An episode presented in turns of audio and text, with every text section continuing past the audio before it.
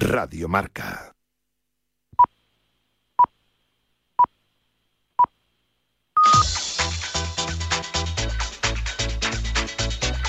Al límite con Fernando Soria.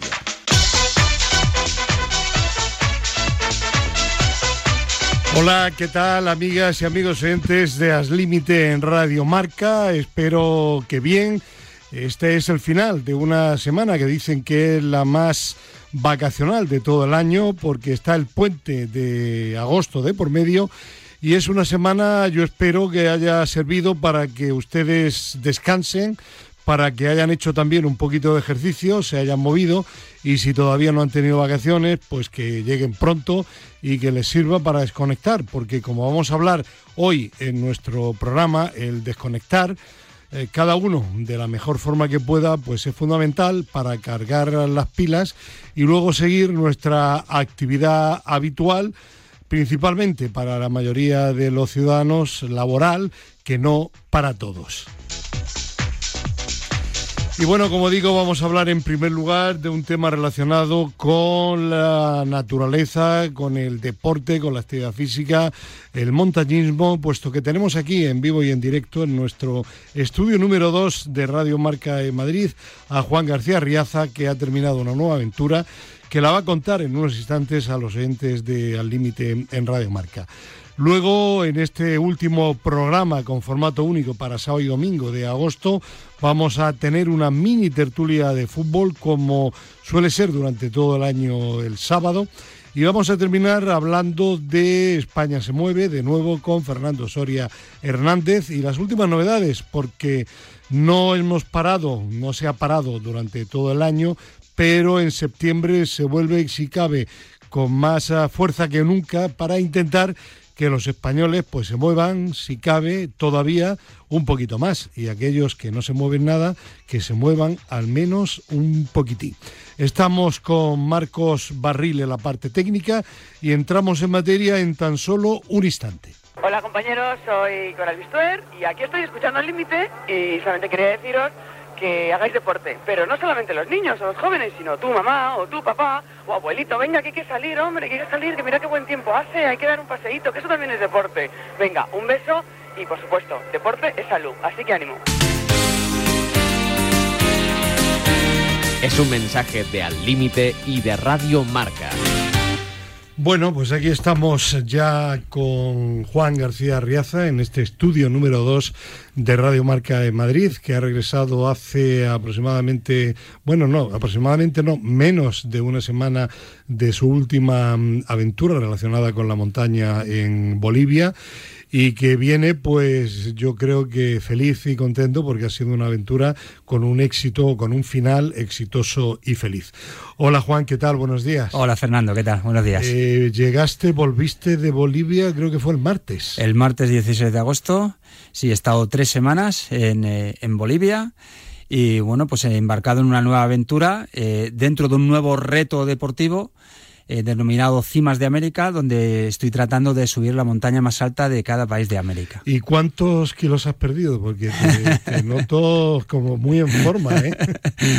bueno, pues habré perdido 5, 6, 7 kilos, una cosa por el estilo, más o menos. Siempre la actividad montañera es muy exigente y, la verdad que es buena, buena manera de, perder kilos.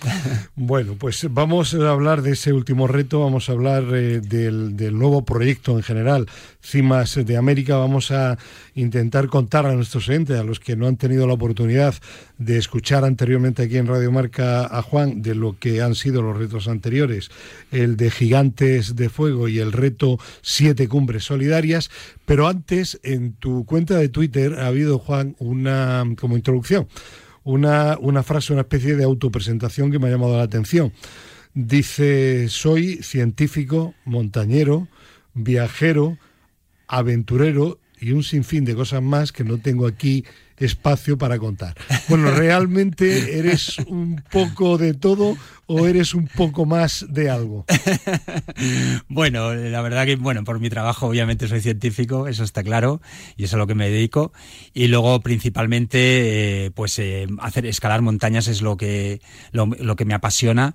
Y eso lleva con, eh, unido pues un montón de facetas, ¿no? la exploración, la actividad física, bueno, pues muchas facetas que, que me definen, ¿no? Y siempre pues trato de de sacar lo, más provechoso de cada una de ellas. Eh, si a ti, mira qué pregunta más difícil seguramente te voy a hacer, eh, llegar un momento eh, como, como ahora ha sucedido recientemente, luego hablaremos de ello posteriormente hoy en nuestro programa, ha llegado una oferta increíble para, para Casemiro, el jugador del Real Madrid, que está a punto de fichar, si no lo ha hecho ya oficialmente por el Manchester United, eh, le dan casi el doble del dinero de lo que ganaba en el equipo merengue y sobre todo tenía un contrato por dos temporadas más aquí en Madrid, allí le garantizan cuatro y posiblemente una quinta.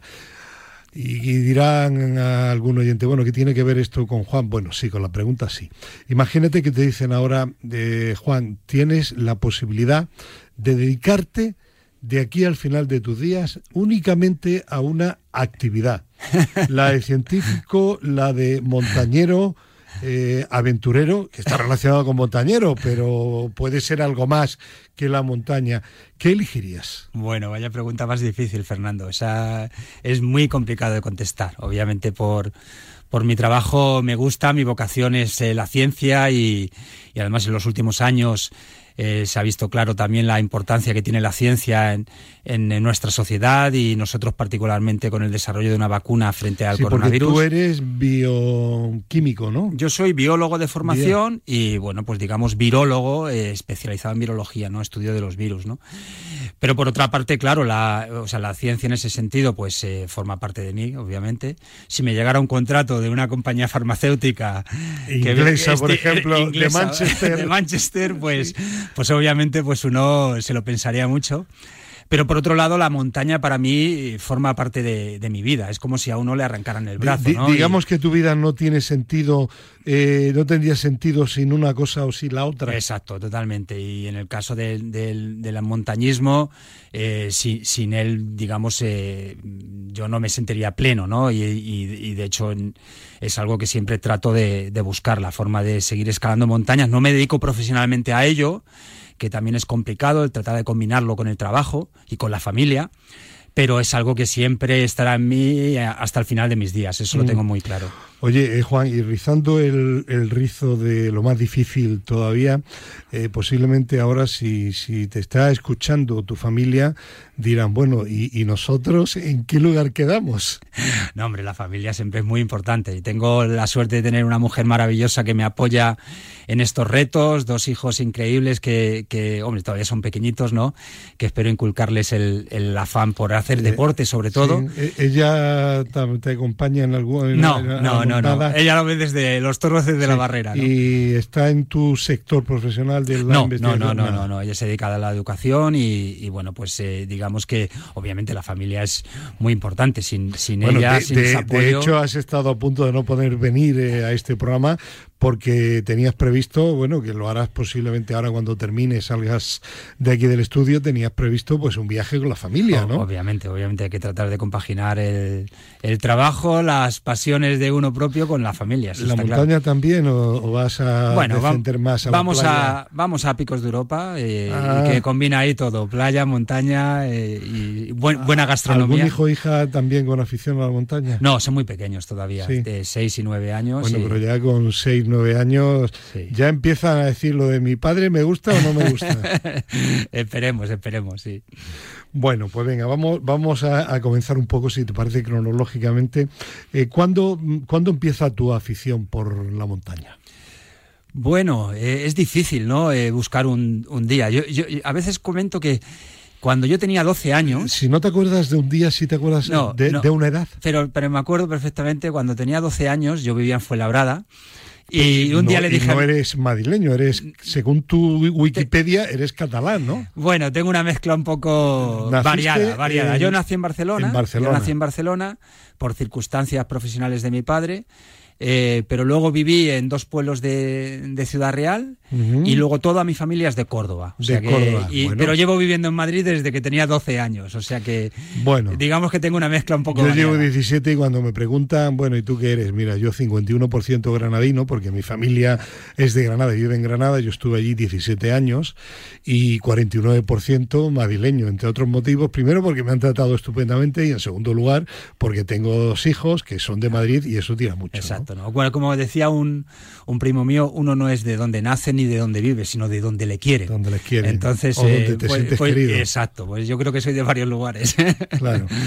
Eh, bien, y entonces hablas que tenías 12 años, yo te había interrumpido. Sí, y bueno, y, recuerdo esa época que un día le dije a mi madre, mamá, hazme un bocadillo que me voy a las montañas. Desde Fuenlabrada se ve en la Sierra de Guadarrama. En Fuenlabrada ya. Y yo en la inocencia de un niño pequeño pensaba que podía llegar con mi bicicleta en, en, apenas una horita y obviamente ahí me doy cuenta lo lejos que estaba. Para los entes que no conocen, Fuenlabrada está más en la, en la zona sur, de, Madrid. de Madrid y la, la sierra pues está en todo lo contrario. Exacto, entonces yo creo que ahí en esa inocencia, inconsciencia de un niño pequeño, yo creo que se despertó ese afán aventurero de buscar nuevos horizontes. Y bueno, desde ese momento pues siempre he tratado de, de, escalar montañas, principalmente ya a partir que acabé la carrera, la carrera de biología y con 23, 24 años, digamos que ya entré en un club de montaña en, en Fuenlabrada, el Club de Montaña Altair conocí a un montón de personas que tenían mi misma afición, esa locura por las cimas. Hice un montón de amigos y con ellos, pues, eh, una cantidad ingente de viajes y expediciones a muchas montañas. Eh, yo recuerdo que eh, el primer contacto que tuvimos fue también aquí en, en Radio Marca, el reto Siete Cumbres Solidarias, que ahora lo vas a contar brevemente, pero mm, yo creo recordar que tú en aquella ocasión eh, este reto no, no era personal, había un par de compañeros contigo, ¿no? en ese momento le hicimos otro compañero y yo, sí. Reto Siete Cumbres Solidarias solidarias y es un reto deportivo muy exigente que implica escalar la montaña más alta de cada continente. A día de hoy se cuentan con los dedos de una mano, los, de dos manos, digamos, los españoles que han ¿Recuerdas, en, ¿Recordarías de memoria cuáles son los siete picos? Sí, sí, sí. son, eh, bueno, en el orden que quieras. Los oyentes se preguntarán que, ¿cómo que siete continentes? no eh, Depende de cómo uno los cuentes, pueden ser cinco, seis o siete. Claro. El reto implica la ascensión de la montaña más alta de Sudamérica, que es la Concagua, Norteamérica, que es el McKinley o Denali, eh, la Antártida, el Monte Vinson, África, el Kilimanjaro, Europa, que es el Monte Elbrus, que está en Rusia, en el Cáucaso, el eh, Papúa Nueva Guinea, que es el más alto de Oceanía, ¿no? del continente oceánico, la placa oceánica, y el Everest, que es el más alto de, Asia. Eh, bueno, pues hasta es un reto que comencé en el año 2005 con la ascensión del Kilimanjaro y, bueno, pues con los años siguientes fui ascendiendo distintas cimas. ¿Y, por qué acompañado? ¿Por la necesidad de la dificultad de esa montaña o por las circunstancias? Surgió de forma casual, ¿no? Digamos, con las ganas de ir a África. Eh, tratar de subir su montaña más alta. Posteriormente fui a Rusia eh, a subir el Elbrus, que no pude subir. Y luego la Concagua, que digamos dentro de estas montañas son las más fáciles técnicamente y económicamente más asequibles. Entonces, una vez que ya me embarqué en tres de estas cimas, pues ya planteé con, con mi compañero en ese momento el tratar de llegar a un punto más adelante y subir el resto, que implicaban un desembolso económico muy potente y en esa época, eh, bueno, pues tuve, la, la, suerte o, el gran apoyo de distintas entidades, el Ayuntamiento Fuenlabrada, de Móstoles, de Madrid, Madrid 2016, la candidatura olímpica en esa época. no, la de 2016 estaba Mercedes Coquen. Sí, exacto. Y, digamos que ahí hubo opción de, de apoyos y pude pues eh, ir a la Antártida, que es eh, una montaña muy muy cara, a Papua Nueva Guinea. Y bueno, pues eh, fui ascendiendo todas estas cumbres y a día de hoy solo me falta el Everest. Y llevo tratando de subir al Everest 10 años. Pero es ahora un problema de, de, coste de ah. dinero, es un problema también de la dificultad de prepararlo con tiempo. Digamos que, que en esa época de bonanzas económicas tuve, bueno, pues el momento adecuado en el sitio eh, oportuno, ¿no? Pero hoy día atravesamos un desierto a la hora de, de, apoyos económicos por parte de entidades, sobre todo públicas, es muy complicado.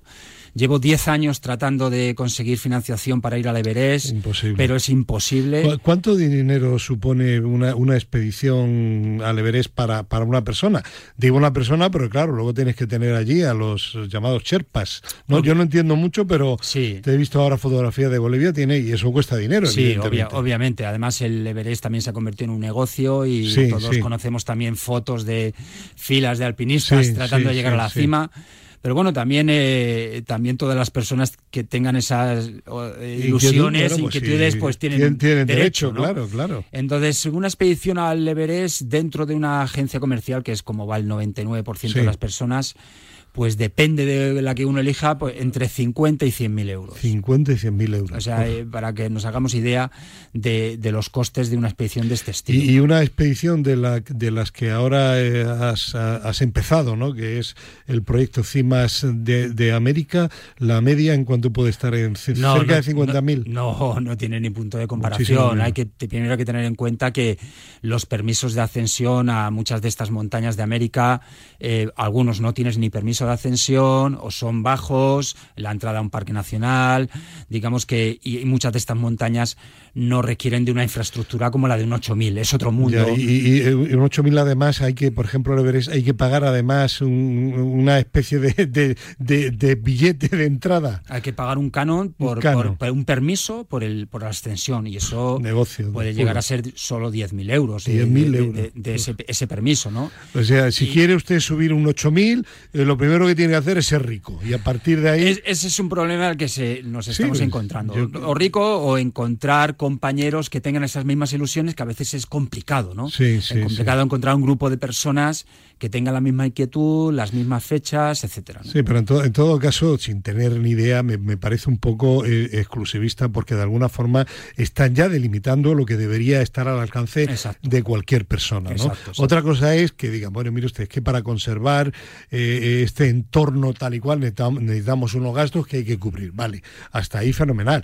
Pero lo que estamos hablando del Everest, que yo visto también imágenes y bueno, de, de- de- de- negocio Sí. eh, a, a lo bestia, ¿no? Sí, sí, es, es complejo, es complejo. También, por otro lado, Nepal es uno de los países más pobres del mundo y para, para el país es una fuente de ingresos importante, ¿no? Es un debate Sí, complejo. complicado, complejo, sí. Bien.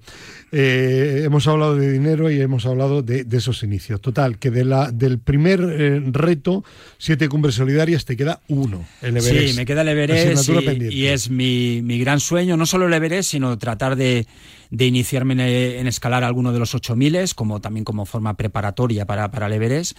Y es algo que, que espero en los próximos años eh, embarcarme en ello. Obviamente, como comentábamos, sin un apoyo económico es imposible. Eh, otros Bueno, o- 8000 o- son, son más baratos, o- digamos. O que pero- te toque la primitiva. ¿no? Obviamente, obviamente. claro. Pero bueno, es- yo no cejo en el empeño y espero que, que en un futuro No cercano pudiera tener esa opción y completar obviamente el reto Siete Cumbres que como he comentado al principio no muchas personas han podido finalizarlo ¿no? y es algo muy con, con- con mucho aliciente por mi parte. El siguiente reto, Gigantes de Fuego, ¿cómo nace y en qué ha consistido? Bueno, eh, Gigantes de Fuego, viendo la, la dificultad de subir al Everest, pues eh, y, y cuan- como varios de estas montañas eran volcanes, pues me planteé el subir los siete volcanes, ¿no? La- el volcán más alto de cada continente, ¿no? Eh, algunos eh, de estas siete cumbres ya son volcanes, como el Kilimanjaro, por ejemplo. Y eh, bueno, pues me fui planteando pues el subir el volcán más alto del mundo, que, se, que está en Chile, es Ojos del Salado. Luego, posteriormente, el volcán más alto de Norteamérica y Centroamérica, en México y Guatemala, Orizaba y Tojumulco. El más alto de Asia, que está en Irán, el Damavand. Y con eso, junto con el Kilimanjaro, pues eh, ya he ascendido cinco de los siete volcanes. Cinco, te quedan dos. Me queda la Antártida, otra vez problemas económicos, obviamente, y la Antártida es eh, muy, muy, muy costoso. Y el de Nueva Guinea, que está de hecho muy cerquita de la pirámide de Castén, que ya subí en su momento. Y bueno, pues esos quedan ahí eh, para el momento en el que me los pueda costear, ¿no? Digamos. Bueno, y no has terminado todavía por esas circunstancias, pero estás a punto de terminar también Gigantes de Fuego y te has embarcado. eh, eh, el, primer reto ha sido el de Bolivia, ¿no? En cimas de América. Sí, digamos que eh, soy una persona muy inquieta. Eh, y viendo pues opciones de, Sí, de subir montañas. mientras que no puedo completar los otros dos, Exacto. voy a buscar alguna otra opción. Exacto, y digamos que mm, trato de darle al, de al- al menos alguna forma ¿no? determinada, ¿no? que no sean montañas aisladas, eh, proyectos individuales, sino de colectivos. ¿no? Y viendo que ya iba- había, habido, había ascendido varias de las montañas más altas de América, pues eh, ya hace años ya pensé el ir tratando de ir ascendiendo, es un proyecto a largo plazo, la montaña más alta de, de cada país de América, ¿no? Eh, al fin y al cabo también eh, no son muchos países en América, ¿no? América del Norte, América del Sur, y, y, bueno, poco a poco he ido ¿Cuán- encadenando. ¿Cuántas? Eh, Bueno, eh, pues digamos, a, a día de hoy ya, ya llevo varias, ¿no? Que es las, Sí. las montañas más altas de Chile, Argentina, de Ecuador. Es decir, que no ha comenzado, de- como he dicho yo, con claro. Bolivia, No, sino- no, no, no. Ya, ya previamente, los años anteriores, eh, varias de estas montañas en México, en, eh, en- en Guatemala. Y, y bueno, pues en, en América siempre se- América es un continente que de siempre me ha atraído. Fue mi primer viaje fuera de nuestras fronteras, eh, viaje a Perú en, hace muchos años. Y, y bueno, pues eh, qué forma más bonita que, que viajar por el continente americano a través de sus cimas más altas, ¿no? Y por eso este verano, pues me decidí ir a Bolivia eh, a escalar el Sajama, que es la montaña más alta de este país. 6.542 metros de Sí, altitud. Sí, sí, 6.542, eh, una montaña imponente, es un volcán eh, extinto que se sitúa en la cordillera occidental de los, Ante- de los Andes y emerge solitario eh, del altiplano boliviano a, a 4.000 metros de altura, más de 2.000 y pico metros de, de- de elevación sobre el terreno. Y la verdad que es un destino increíble, ¿no? Y una montaña espectacular. Tú ibas, eh, Juan, eh, bueno, estamos, por si hay algún oyente que se ha incorporado ahora a la sintonía de Radio Marca, con Juan García Riaza, científico y montañero, que está contando pues sus aventuras, los retos que ha ido cubriendo, los que tiene todavía pendientes y sobre todo el que acaba de terminar, que es la subida a la cima del Sajama de 6.542 metros de altitud en, Bolivia. Y bueno, ibas mandando regularmente pues una, una, una crónica, eh, una especie de diario. Y yo, eh, la última crónica que has enviado, pues hay un párrafito que he destacado, que he anotado en el guion del programa de hoy. Escribes textualmente, leo lo siguiente. El pasado 4 de agosto pude hollar la cima del Sajama de 6.542 metros, la montaña más alta de Bolivia. Ha sido muy duro, pero con pasión y perseverancia he conseguido llegar a lo más alto. Imagino que para ti ese momento tuvo que ser eh, grandioso impresionante, ¿no? Diría, no sé, soy ahora mismo el, hombre más feliz de, la tierra o de la montaña, ¿no? No, la verdad que son momentos sublimes, ¿no? Cuando uno, de hecho muchas veces digo que no es cuando llegas a la cima, sino yo especialmente y personalmente me, me emociono en el momento en que sé que voy a llegar, pero todavía no he llegado. Esos metros finales que sabes que ya nada te lo va a impedir, es el momento quizás más más emocionante, ¿no? De, de- de saber que vas a llegar a lo más a lo más alto. Obviamente la cima está claro que también, ¿no? Sí, es un momento especial, ¿no? Sobre todo el ver cumplido los objetivos que te has planteado, eh, que todo el esfuerzo ha merecido la pena, que has sabido superar esos momentos de, de especial sacrificio, ¿no? Muchos momentos en el, en el que uno se, se pregunta qué hace aquí en medio de una ladera a 25 grados bajo cero, eh, después de 6, 7, 8 horas andando por una montaña, sobrepasando precipicios, escalando rocas, jugándote el tipo. Eh, ¿Qué te mueve a llegar hasta allí, no? Pero cuando uno llega a la cima, todo eso se olvida. Es el momento en el que quieres estar, en el que has deseado estar. Y yo creo que es, Esto eh, es yo como- ahí soy inmensamente Como el pitido final de, de una final de la Champions y- o de un campeonato del mundo de Exacto, fútbol, ¿no? exacto, es el- momento. Es el momento, obviamente no, no tienes eh, a, a 100.000 espectadores alrededor, ¿no? Pero, pero de forma... Pero es igual, ese, ese momento es tuyo, es Sí, un momento sí, sí, único sí. y te da igual que haya uno o un millón. No, es no, un no, es- momento... Es, un, es un momento muy, muy, muy, muy- es peculiar, ¿no? En el, en el sentido de que también uno llega cansado, ¿no? No, no Sí. llega, a- depende de las cimas, ¿no? Uno no llega tan eufórico como uno puede pensar, uno llega cansado, pero muy feliz. Y también sabe que la, la, cima, a diferencia de un partido final, no es el pitido final, como bien dices, ¿no? Eh, podría parecer. Quizás es la, el pitido de la primera parte. Luego, luego hay es, que descender. es la primera parte. Luego hay que descender. Y sobre todo en montañas como el Sajama, que, que, es una montaña que tiene precipicios, que tiene zonas peligrosas. La bajada es. ¿En cuánto es tiempo has tardado en subir y cuánto en bajar? Tardé en subir unas siete horas desde el campamento de altura, que está a 5.700 metros, sí. y la bajada, eh, pues, eh, cuatro horas, más Cuatro o menos, horas. cuatro horas más o menos en bajar. Y, y, como bien decía, es una montaña que, que, no es un paseo en el sentido de, de solo andar, sino que tiene zonas de, de escalada en roca, tiene zonas de, de, pendientes muy empinadas, eh, donde no vale ningún error posible. Hay precipicios de, de más de mil metros. Y, y, luego hay una zona que, es, eh, que son regiones peculiares en, en, América que se llaman penitentes, ¿no? que son unas formaciones de hielo uh -huh. eh, que se forman debido al viento y al deshielo y que andar por esa zona son realmente es una penitencia, como digo, en, en, plan medio broma, medio en serio, porque es un terreno muy irregular y andar por ahí, por este laberinto de, de, de columnas de hielo, es realmente agotador y puede llevar al traste un, una ascensión, uh -huh. porque es muy, muy cansado. Eh, ¿Cuál es el momento que tú recuerdes ahora de mayor dificultad de todas las cimas que has alcanzado? De, ¿Te refieres a, a, a, algún momento que tú dijeras, uff, o que estuvieras a punto? Aquí la palmo, vamos. ¿Ha habido algún momento? Bueno, eh, a ver, realmente, eh, no dentro de estas que hemos nombrado, pero obviamente montañas he subido muchas.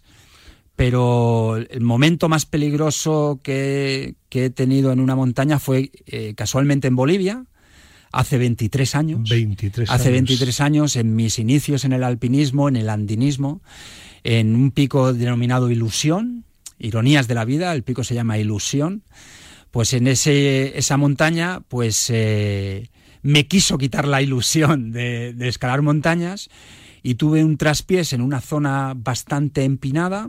Uh -huh. y, y, bueno, pues eh, digamos que por, no, no suerte, sino por, por, por, la formación que tengo en montaña y el saber cómo moverme, caí, me, me caí por una pendiente y vamos a decir de forma rápida que si no me llego a parar no estaría aquí hablando contigo. Uh -huh. eh, había un precipicio bastante de bastantes metros y me paré cerca del precipicio en esa pendiente helada. Eh, y bueno, pues eh, ese fue el momento obviamente más complejo, pero irónicamente fue el momento eh, en el que decidí que es lo que me gustaba hacer. Uh -huh. eh, digamos, a pesar de, esta, de este traspiés que casi acaba con mis días, eh, fue el momento en el que dije, no, no, esto es lo que me gusta hacer, esto no me va a quitar en mi y ilusión. voy a dedicar ya eh, indubitativamente efectivamente, a esto. Efectivamente, Bien, di, dicho eso, tú que tienes una oh, sólida, no, muy sólida formación científica, eres además investigador, ¿tú crees en el destino? Uy, es complejo. No, no creo en el destino. No, no, no, creo, no, creo, no creo en el destino. ¿No, has pensado luego posteriormente con el tiempo, paso el tiempo, de que eh, tu destino no estaba no, ahí? No, no, no, creo en el destino, ya. aunque no quiero, no quiere decir que no me atraigan determinadas circunstancias te, o, te, o, casualidades te, que puedan existir. Me explico, te cuento por qué, ¿no? Porque yo alguna vez, no, no es exactamente lo mismo, ni mucho menos, pero sí que he pensado y reflexionado algo que me sucedió, que no he contado nunca en mis muchos años de, de, radio. Bueno, de radio llevo ya, desde que empecé en Radio Granada de la cadena SER, llevo más de 45 años. Empecé con 16 años tan solo, ¿no? Y recuerdo yo que eh, trabajaba en aquella época con José María García en la cadena SER, en Radio Madrid, y yo tenía un R5 y me fui para que mi madre no estuviera preocupada en un R5 que me acababa de comprar mi padre, lo habíamos comprado a media, él me pagó la entrada y luego yo las cuotas mensuales, me fui de madrugada después de terminar el programa de Hora 25 con José María García a Granada y no había la autovía que hay ahora tan estupenda, ¿no? De aquí a Andalucía. Y yo recuerdo a ciento y pico kilómetros de Granada, eh, antes de llegar a Bailén, creo que fue, eh, que estaba en un pueblo, en un pueblecito pequeño con una calle estrecha, hice un adelantamiento ahora con el paso del tiempo y rememorando en mi movida mental un poco atrevido, imprudente, y me venía un camión de frente. Yo no sé cómo, pegué un pequeño volantazo y lo evité. Y, luego, en ese momento no piensas nada, ¿no? En ese momento lo único que piensas, uff. Pero luego en el paso del tiempo vas pensando y dices, hay que ver, hay gente que por mucho menos, resulta que a lo mejor estaba en un sitio, ha caído, le ha caído eh, una teja de un tejado y tal igual, dice, bueno, no era mi momento. Por eso yo no es que crea fielmente en, en, el destino, pero sí que te hace al menos plantearte si habrá un destino para cada uno de nosotros. Quizás tengo una mente demasiado científica en ese sentido, ¿no? Eh, o sea, no, me deja de atraerme, ¿no? Determinadas circunstancias, que, casualidades que pueden ocurrir. Me han ocurrido casualidades tremendas a lo largo de mi vida, obviamente. Pero creo que tengo una mente demasiado científica, no creo en el destino. Y, en todo caso, como yo digo también, que no me lea mi destino, que no me lea la mano, porque si me va a pasar algo mañana, prefiero no saberlo. Te condiciona, quizás te condiciona. ¿eh? Claro.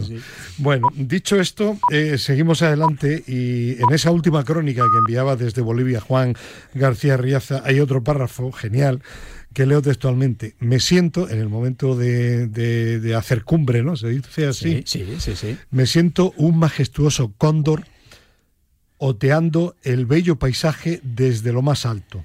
Desde la cima del Sajama he cumplido un nuevo sueño, un nuevo objetivo. Oye, ¿has pensado en dedicarte a la escritura? no, la verdad es que me gusta, me gusta mucho. Y, sí, las crónicas no eran crónicas, eran capítulos del Quijote. Sí, ¿eh? sí, no, la verdad que. Eh, y además escritas ahí en el momento, tampoco te creas que he tenido mucho tiempo para escribirlas, ¿no? es lo que te va surgiendo en ese momento. Desde siempre me ha traído el comunicar, ¿no? Y, las montañas, a la hora de, escalarlas, pues eh, siempre he tratado de, a los amigos, a los conocidos, pues el eh, tratar de llevarles esos momentos, esas vivencias, esos paisajes y que lo puedan ir viendo de forma vamos o menos, más o menos instantánea, ¿no?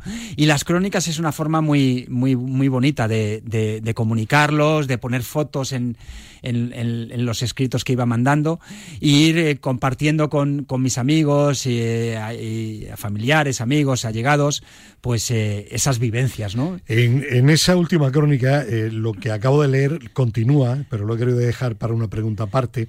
Dices, eh, un nuevo sueño, un nuevo objetivo cumplido que demuestra que con planificación, paciencia, prudencia, pasión y perseverancia se puede conseguir hacer realidad todo aquello que te propongas. Aquí sí que te ha salido un poco la vena científica, ¿no? Como diciendo, aquí con planificación y tal, y, bueno, no siempre es así, pero desde luego yo lo que sí añadiría, siendo un poco más pragmático que tú, eh, que eh, desde luego es mucho más factible con esa ilusión y con esa perseverancia que si no le aplicas todo, todos esos condimentos. Eh, no, eso está claro. O sea, si uno no tiene pasión en lo que hace, eh, pues probablemente fracase en ello. Perseverancia, prudencia. Y, sobre todo, la perseverancia es una palabra que me gusta mucho porque también denota que, no, no, es fácil realizar las cosas, ¿no? Y, y, cuando uno trata de llegar a un objetivo, como digo ahí, eh, puedes encontrarte muchos precipicios en el camino que si uno no tiene esa capacidad de saber solventarlos, vas a caer en el primero de ellos, ¿no? Y en la montaña, en este caso, eh, no es fácil, ¿no? En estas siete horas de subida al Sajama, por ejemplo, hubo momentos en el que obviamente me planteé que qué hago yo aquí en medio de una ladera a 20 bajo cero, ¿no? Eh, con un esfuerzo considerable, ¿no? O, en las montañas anteriores de aclimatación, el Parinacota, que tardé 10 horas en subir, eh, con, zonas, estas zonas de penitentes que te decía, donde es un verdadero suplicio andar por ellas. Y de hecho el compañero que, que me encontré en la montaña, en un momento determinado me dijo, Juan, nos damos la vuelta. Pero yo le dije, no, no, no, vamos un poquito más que podemos, ¿no? Sigo y termino con esa última crónica. Dices que eh, eh, se puede hacer realidad todo aquello que te propongas. Y continúas, las montañas son meras excusas para conocer tus propios límites, para enfrentarte a tus miedos, para lidiar con el fracaso o convivir con el éxito. Desde estas alturas me siento libre y dichoso y siempre anhelo el volver a su regazo. Bien, eh, hemos hablado en otras ocasiones que has venido que el deporte, en este caso tu deporte, la montaña, la naturaleza, que es fundamental para, para, para la mente. Hablamos aquí continuamente de los beneficios del deporte para, para, para la mente. Esto ratifica además que eh, después de, un tiempo como el de ahora, el de Bolivia, eh, la, mente se libera del estrés diario, del trabajo, vuelves con otra mentalidad y, yo diría que afrontas el, futuro, si cabe, hay gente que está más deprimida y gente nada deprimida, pero lo afrontas con, una perspectiva mucho más optimista. no, no obviamente, obviamente como digo muchas veces también, eh, las montañas son excusas para conocer, conocerte a ti mismo, como, como decía allí, y conocer otras culturas, ¿no? Un viaje de este estilo no son solo las montañas, son las personas que conoces en el camino, los otros montañeros con los que convives, las personas lugareñas de, la región, ¿no?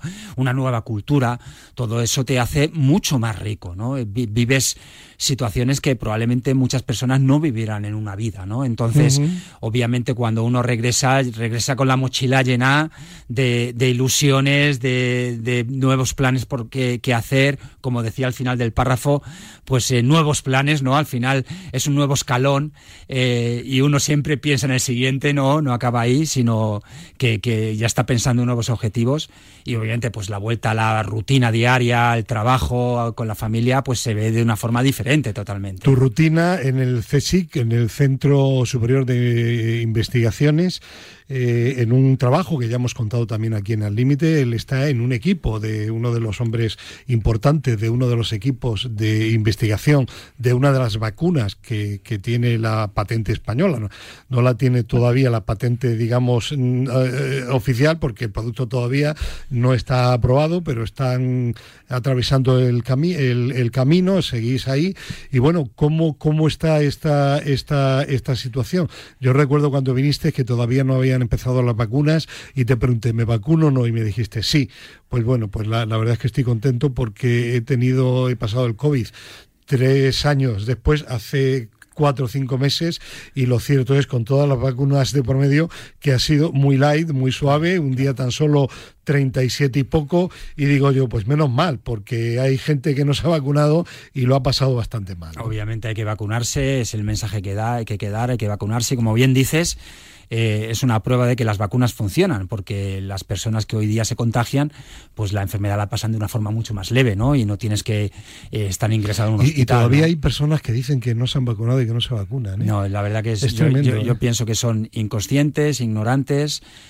o no se les acaba de comunicar bien, digamos, pero sin las vacunas eh, no tendríamos la salud que, tenemos la, población y eso es gracias a, muchas enfermedades que han sido eh, controladas con vacunas. ¿no? ¿Llegará esa vacuna con patente española? Bueno, nosotros eh, siempre digo que, fuimos los primeros en España en, ponernos manos a la obra, vamos a decir, en tratar de subir esta, esta montaña, ¿no?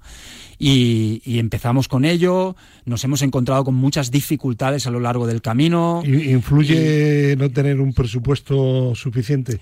Inicialmente, al principio no tanto, al principio no tanto, digamos, a la hora de generar los lo digo porque las multinacionales me costa, se gasta muchísimo dinero. Al, principio, el desarrollo inicial del candidato eh, no es una diferencia de presupuesto, pero luego sí, obviamente, esto es como, como una, una bola de nieve que cae por la ladera, cada vez se va haciendo más grande, ¿no? Y cada vez todo más costoso, la generación de los lotes clínicos, eso es, es costoso, y sobre todo lo que nos hemos encontrado es la falta de infraestructura estructuras en España. Eso poco a poco los hemos ido salvando, hemos tenido contactos con una empresa en Galicia, Biofabri, que ha generado los lotes clínicos de nuestra vacuna.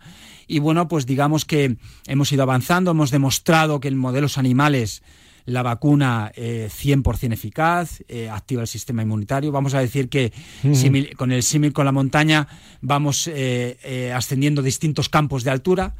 Eh, estamos casi casi en la cima, digamos, pero todavía no hemos llegado porque es un, camino muy largo y complejo, pero seguimos con, ello, seguimos trabajando y, y digamos que yo espero que nuestra vacuna sea aprobada finalmente porque estoy convencido que que las características que tiene son muy buenas y satisfactorias y, y que podría ser utilizada como, como vacuna en un futuro, está claro. Yo creo además que es importante que entidades públicas puedan tener esa patente, porque te, te, hablo ahora como ciudadano del mundo, y no nos conocemos lo suficiente, pero imagino que estaremos en la misma idea. Es una pena que algo que se ha demostrado tan, tan fundamental, tan necesario, se siga, por parte de muchos, se siga utilizando como, como un producto eh, no comercial, sino muy comercial, y que no lo faciliten a, esos otros países como el que tú has estado ahora y otros en los que Nepal, que realmente lo necesitan, ¿no? Entonces, es bueno que puedan llegar a esas entidades que tengáis, que hayáis sacado la patente y decir, bueno, vamos a universalizar y que pueda llegar realmente a todo el mundo. No, no, es importante. De hecho, fíjate, ahora que comentas esto, ahora estando yo en Bolivia, por ejemplo, ellos están atravesando la quinta ola allí, nosotros aquí hablamos de la séptima, y en Bolivia apenas el 50% de la población está vacunada.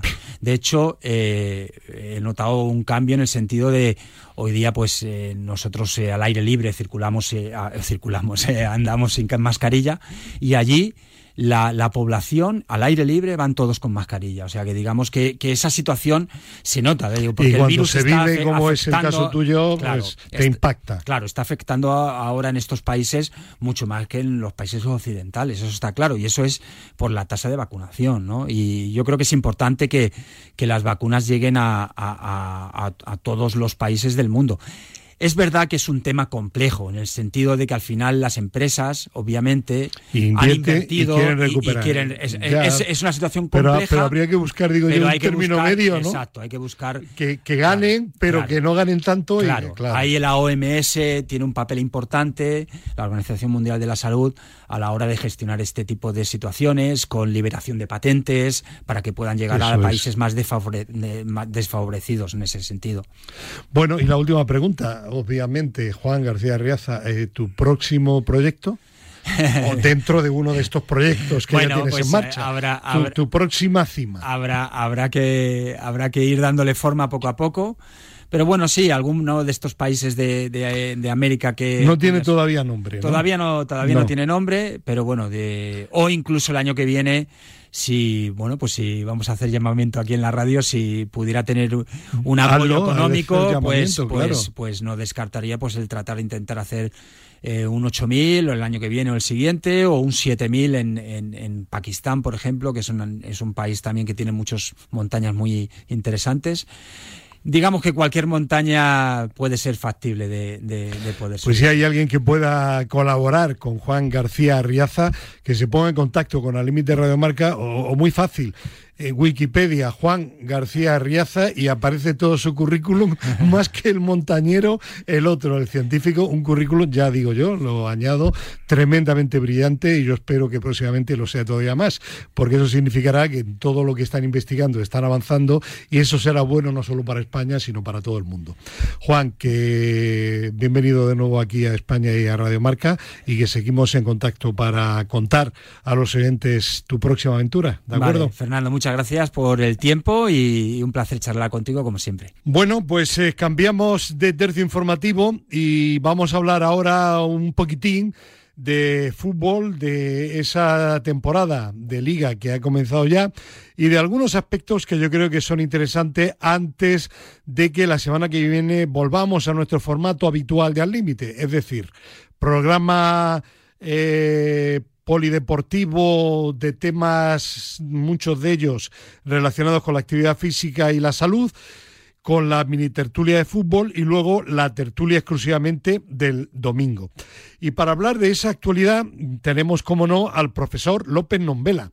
Profesor, buenos días. Hola, muy buenos días. ¿Qué tal el verano? El verano mal porque cuando no se estropea la lavadora ha subido el gas, cuando sube, sube el gasóleo, o sea, ¿qué quiere usted? Por lo que estamos pasando, lo que está pasando. Esto España, la pobre, España la pobre. Dios mío, pero usted por lo menos tiene, tiene el espíritu deportivo, ¿no? Sí, el espíritu deportivo, pero cuando se acaben las letras, o sea, cuando se acabe el, plus, a ver con dónde vamos a ir. Bueno, bueno, bueno. Eh, vamos a, ser optimistas o moderadamente optimistas todos. Tenemos también a Pedro Calvo. Hola, Pedro, buenos días. Hola, buenos días. ¿Tú qué tal? ¿También pesimista o no? No, bueno, al final tirando, porque si no, si, si te vuelves pesimista, eh, mal lo llevamos. Bueno, pues desde luego vamos a tocar hoy con vosotros dos tres temas muy concretos. El primero de ellos de superactualidad, aquí la primicia se dio en, en marca, eh, venía el United a por Casemiro, Eh, no sé si en estos momentos eh, ya es definitivo y ya es todo súper oficial, pero bueno, es obvio que Casemiro va a jugar eh, muy pronto, va a comenzar a jugar en el Manchester United y no más en el Real Madrid. Desde luego Casemiro, profe, sí que no está nada pesimista, todo lo contrario. Eh, casi no, le van a duplicar, ¿eh? Casi le van a duplicar el sueldo y le han duplicado el número de años. Le quedaban dos en el Real Madrid y aquí le dan cuatro más uno. Bueno, ¿y cuánto, a cuánto asciende todo eso? A- a- para el Real Madrid, pues más de 60 millones de euros. Y Y, para- y para él, jugador- pues como, como 9 millones de euros limpios de Hacienda cada año. Mm. Eh, por 4,36 y son 5,45. Pues eh, casi 50 millones se va a embolsar. ¿Pero usted cree que no ha ganado más de 200 millones desde que está en Madrid? No, no, no. Él tenía un sueldo, según ha publicado Marca, aproximadamente neto. Él era el noveno en el ranking del Real Madrid o décimo de aproximadamente 5 millones netos, que son 10 millones de euros brutos al año, más premios, que son los que ha ganado toda la plantilla. En fin, independientemente del tema económico, ¿usted qué, qué- qué- qué piensa? ¿Se equivoca Casemiro? ¿Se equivoca el Real Madrid? ¿Aciertan los dos? En cuanto que en cuanto a dinero para asegurar su vida y la de sus hijos y la de sus Bueno, para asegurarla no, para, bueno, sus nietos y y, y algo más. algo más, sí, sí. Sí, bueno, pues y algún reserva que otro. Bueno, pues me parece muy bien, sí. pero el- deportivamente se va no siendo figura. Ya, Quiero decir, no siendo figura a recordar, ya. aunque luego se quiere recordar la gente. Que- Esto se olvida enseguida, no ¿eh? va, no, no, no, se pierde la posibilidad de quedarse como leyenda del Real Madrid. Hombre, claro, se sienta en el Real Madrid, pero para mucho tiempo. Ya. Fíjate las copas de Europa que de, tiene y de- lo que... y lo de- que de Barán ahora se acuerda poca gente. a ver, que se acuerda? Claro, No claro. le, no le meten ni en el juego de las chapas. ¿Te Claro. acuerdas del juego de las chapas Sí. de futbolistas, de pequeños? Que había una chapa encima eh, y encima de la cara de un futbolista. Claro. Pues esto es lo a, a esto no- ni a esto se acuerda. Profe, ¿y el Real Madrid acierta? No, el Madrid sabe que tarde o temprano el que el futbolista se va donde quiere y no tiene más remedio que aceptar, pero por la moneda tampoco va a perder nada, ¿eh? Ya. Bueno, Pedro, ¿tú coincides con el profe o no? en lo deportivo el Madrid pierde mucho. Sí. El Madrid ahora mismo no tiene un jugador en esa Ya, posición. pero yo sé que tú, si de ti dependiese, lo traspasabas. Sí, sí. eh, ¿Vale? eh, eh, no, no, eso está claro. Pues Yo estoy hablando de lo deportivo. En lo deportivo eh, pierde. En lo, en lo profesional entiendo que es un jugador de, de 31 años eh, que le dan 60 millones al Real Madrid y, y con ese dinero el Real Madrid puede fichar un jugador más joven y, y, y en esa posición bueno, con lo cual el Madrid es el que menos pierde. El jugador pierde, en, eh, como ha dicho el profe, en lo deportivo, y gana en lo económico. y gana muchísimo en lo económico porque ya eh, pues su carrera ya queda a nivel económico zanjada para, para toda su vida, ¿no? Porque con esas Ya, lo, ya lo estaba, pero ya lo ahora estaba, ya todavía más. termina de refrendarlo, ¿no? Sí, o sea, sí, sí. como ha dicho el profe, tiene hasta para sus nietos, ¿no? Entonces al final, pues bueno, es entendible. En lo, en lo personal yo creo que sí, porque tiene 31 años y quiere buscar lo mejor para su familia. Reitero, creo que lo deportivo, ¿no? Salir del Real Madrid y siendo como él ha sido hasta ahora una leyenda, eh, en eso tiene razón el profe. Luego no, no se acuerda nadie. ¿Quién se acuerda ahora de Sergio Ramos, Sí. que también ha sido otra leyenda? Sí, sí, sí, Eh, sí, Muy sí. poca gente. Con lo cual, al final... y- eh, y- y de Cris. Y de Sí, Cris. no, y de Cristiano, y, de- y- y- Exacto. mira, Claro. estamos hablando hasta que Cristiano no ha podido venir al Atlético de Madrid, cuando ha sido lo que ha sido en el Real Madrid, o sea, Claro. entonces es, yo lo veo lo veo interesante para el Madrid, sinceramente, y, para no- el United que, que no que no, No, el- que no el- quedaba otra. el United tiene que, que mover la baraja porque ha empezado muy mal y la línea que tiene el United no es buena y como no meta ahí a gente importante eh, tiene un problema Yo importante. yo creo que en el, en el fútbol, todas estas gentes que están alrededor del fútbol y porque son ricos se meten, esto no tienen ni puñetera idea. Ni idea, ni Ni idea. puñetera idea, vamos, idea. para, No, para no, meterlos no, en la cárcel a todos. Lleva un futbolista no te hace un equipo. Un futbolista pues te puede ayudar a algo, pero hay que tener un conjunto Profe, de futbolistas. vo- voy Lo más lejos todavía. Se han traído a un entrenador que ha hecho cosas maravillosas en Holanda, pero eh, a un ambiente, a una plantilla que no tiene nada que ver con la que él tenía allí en Holanda, Sí, claro. por las características no ya solo deportivas, sino también por la mentalidad de los jugadores. ¿no? Y las escuelas de hacer cre- cre- crear en Holanda hay escuelas Claro. Y hay otro fútbol, otra forma de ser. El- eh, los jugadores sabían, eh, eh, todos los jugadores, lo que quería el entrenador desde el que suben al primer equipo. Pero A- aquí pequeños, llega claro. a un equipo que los jugadores no saben lo que quiere y un equipo además con prisa y con malos resultados. A, mí, de luego, en este caso que estamos hablando, yo no estoy de acuerdo en la, en la brillantez que pueda tener después de esto que haga. No, no estoy de acuerdo porque no va a ser igual. Y, y, y a lo mejor pues puede ser que a este muchacho pues se le haya metido en la cabeza. Bueno. Bueno, han traído aquí a dos que dicen que son muy buenos, pero que no lo he visto todavía. Bueno, dejamos, Y- profe, está- claro, dejemos el tema de Casemiro porque hay que hablar de, de otros dos temas que, que quiero y que son interesantes y que el tiempo apremia. A ver, Atlético de Madrid, Pedro. eh, eh, el Real Madrid ha empezado la liga más o menos en, en- en su línea, una, una línea buena. Eh, y el, el Atlético de Madrid, yo diría que una línea inesperada yo di- por lo brillante y lo bien que estuvo, sobre todo defensivamente contra el Getafe. Hoy el Atlético de Madrid juega este fin de semana, domingo a las 7.30, Atlético de Madrid-Villarreal, un partidazo. ¿Ves otro Atlético de Madrid? Pues sí, yo la verdad que he visto un Atlético de Madrid. Es verdad que además lleva toda la pretemporada sin encajar gol y, es- he visto un equipo más hecho en lo defensivo, eh, tiene muchos menos errores.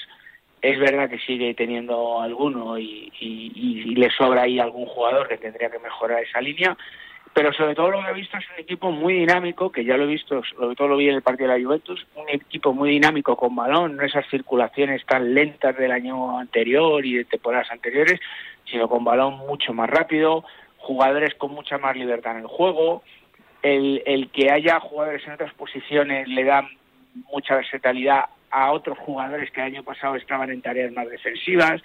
Eh, he visto cosas diferentes que espero que Simeone siga manteniéndolas y no se vuelva loco. Lo único que peor llevo es que cuando marca un gol se vuelve a echar atrás. Ya. Me digan que solo Pero juega. eso es mentalidad del Ya, pero que al final estamos con la mentira de que Ya. es que es el rival, es que solo juega. ya, No, ya. El otro día lo vimos con el Getafe, partido dominado, eh, sometiendo al Getafe, metes el primer gol con posibilidad de hacer más goles y te metes atrás y le das ventaja Y al, el al propio rival. Simone reconoció que menos mal que el Getafe no estuvo acertado en ataque. Claro, pero al final le das tú la ventaja. Claro, bueno, dicho esto, que el tiempo fluye. Profe, ¿usted coincide con Pedro?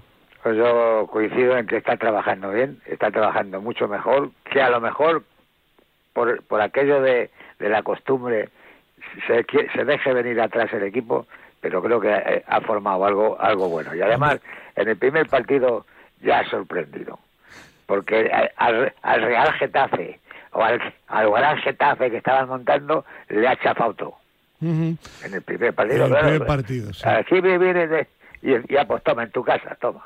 Ahora. Y ya con eso ya el Atleti tiene que tiene que hacerse respetar. El que de momento no se está haciendo respetar es el Barcelona, que eso sí, recordemos que el año pasado el Rayo Vallecano terminó regular, pero la primera vuelta estuvo de cine. Y que el año pasado los dos partidos de, liga, el Rayo Vallecano, eso sí, con Kuman, le ganó al, al, al Barcelona. Pues el Barcelona empate a cero y han sonado las alarmas en Can Barça. A ver, Pedro, eh, ¿te ha sorprendido negativamente el inicio de un Barcelona que hoy juega 10 de la noche en San Sebastián contra la Real la Sociedad? A mí lo que me ha sorprendido es el cambio de, de la forma de jugar. Eh, no le veo con tanta posición de balón, no le veo con tanto juego posicional. Le he visto que enseguida intentan llegar a la portería, o sea, muy verticales, conducción, muchísimas conducciones de, de jugadores de, de medio campo, jugando como siempre en amplitud. Y me ha sorprendido también un poco la falta de gol. Eh, es verdad que Lewandowski generó muchísimo arriba y trabajó muchísimo, pero sí me ha sorprendido las ocasiones que tuvieron no, no hacerlas. para mal me ha sorprendido, no, me ha sorprendido esto que te digo, que, que no he visto ese Barcelona de posesiones tan largas. eso de es malo o es partidos. bueno? Pues según lo veamos, no lo sé, porque ellos están acostumbrados a lo otro, entonces Ya. a generar con balón, con posiciones largas, a, a- a intentar gestionar ese espacio y conseguir el gol. Y, y, hombre, si consiguieran mezclar las dos cosas, yo creo que sería muy bueno. Pero ahora mismo, me, a mí, a mal no me ha sorprendido y creo que es ficticio lo del otro día, pero sí que es verdad que, que, que Que esperabas me, me más. Sí, esperaba más. Profe, ¿a usted le ha extrañado el Barça yo- o no? No, yo esperaba más porque además eh, estaba preparando el equipo de una manera de llegar arriba rápido, de llevarla rápido, de meter pases largos y, y, y, pues, hombre, en el primer partido le ha salido mal. Ya. Ahora veremos a ver, no creo que Lewandowski, digo lo mismo, que un futbolista no hace un equipo, no creo que Lewandowski, Lewandowski, sí. Lewandowski, el polaco, no creo que este sea solo también el equipo. Y además las, las vueltas que han dado, este futbolista me lo llevo, este viene, este se va, ahí ha sido, ha Bueno, debido de ser y- una locura. Y todavía no han terminado, ¿eh? Pues ya, ya, ya, claro. ya, ya lo sabemos, ya lo sabemos. Pero, En fin. No sé. Bueno, ¿somos optimistas con el Barça o no, profe? no, yo no, Usted no. no. ¿Y tú, Pedro? Yo creo que sí, también tienes que ver todo lo que había en el banquillo y, y ahora han jugado unos, pero luego hizo cambios raros porque dejó jugadores sin jugar hizo cambios raros, pero es lo que te digo, eh, eh, se- será la al final la, la idea final que tenga Xavi de jugar de una forma u otra. Muy la bien. idea que tiene ya la ha demostrado, ya la ha explicado, sin, sin, sin- sin darse cuenta. Claro. Él quiere llegar arriba antes, quiere Sí, llegar sí, con tiempo, jugar, no quiere retener pase- tanto, jugar de, de maniobra, no Eh, pe- pelota arriba, pero no la ha salido bien. Ya. Bueno, pues vamos a darle tiempo al tiempo y nosotros vamos a seguir comentándolo ya la semana que viene en nuestro formato habitual de sábado y domingo. Pedro Calvo y profesor López Nombela, gracias, bienvenido y hasta la semana que viene. Un abrazo. Pues adiós, Un un abrazo, abrazo, hasta adiós. luego. Y hoy retomamos de nuevo Madrid, España se mueve con Fernando Soria Hernández. Fernando, ¿qué tal? Buenos días. Hola, buenos días. ¿Qué tal el mes de agosto? Eh, calentito, Calentito, ¿no? Bueno.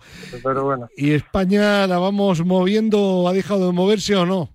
Hombre, no, la, la vamos moviendo. Y sobre todo desde que hemos empezado con la emisión del programa de deportistas, todavía más. Programa deportista en Teledeportes se han emitido ya los siete primeros programas. Sí, sí, sí. Ya van siete programas. eh, esta semana que viene tendremos el octavo y la verdad es que muy contentos. Estamos teniendo muy buen feedback por parte de todos los espectadores. Y, y bueno, recordar a los oyentes que se suele emitir los jueves por la tarde. eh, la hora depende de la programación, aunque alguna semana también, dependiendo de la programación, nos puede cambiar de día, pero en ese caso avisaremos, ¿no? Y que siempre están todos los programas disponibles en RTV Play, en la plataforma de, de Radio Televisión Española. Ahí pueden ver todos los programas, además son de unos 12 minutos, por lo cual es muy fácil verlo en cualquier momento del tiempo. La semana que viene, Fernando, el programa número 8 de deportistas en Teledeporte, en principio jueves por la tarde. ¿Podemos anticipar algún tema a los oyentes?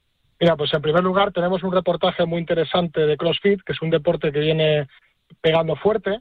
Luego también tenemos la historia de Damián Veiga, que es monitor de, Zumba. Tenemos también eh, el consejo sobre lesiones tendinosas y musculares en el deporte, de la de doctor Tomás Fernández. Y luego también tenemos la entrevista saludable a Bárbara Fuertes, eh, subdirectora general del programa Mujer y Deporte del Consejo Superior de Deportes. Y luego al final un noticiario con algunos temas de interés relacionados con el deporte popular.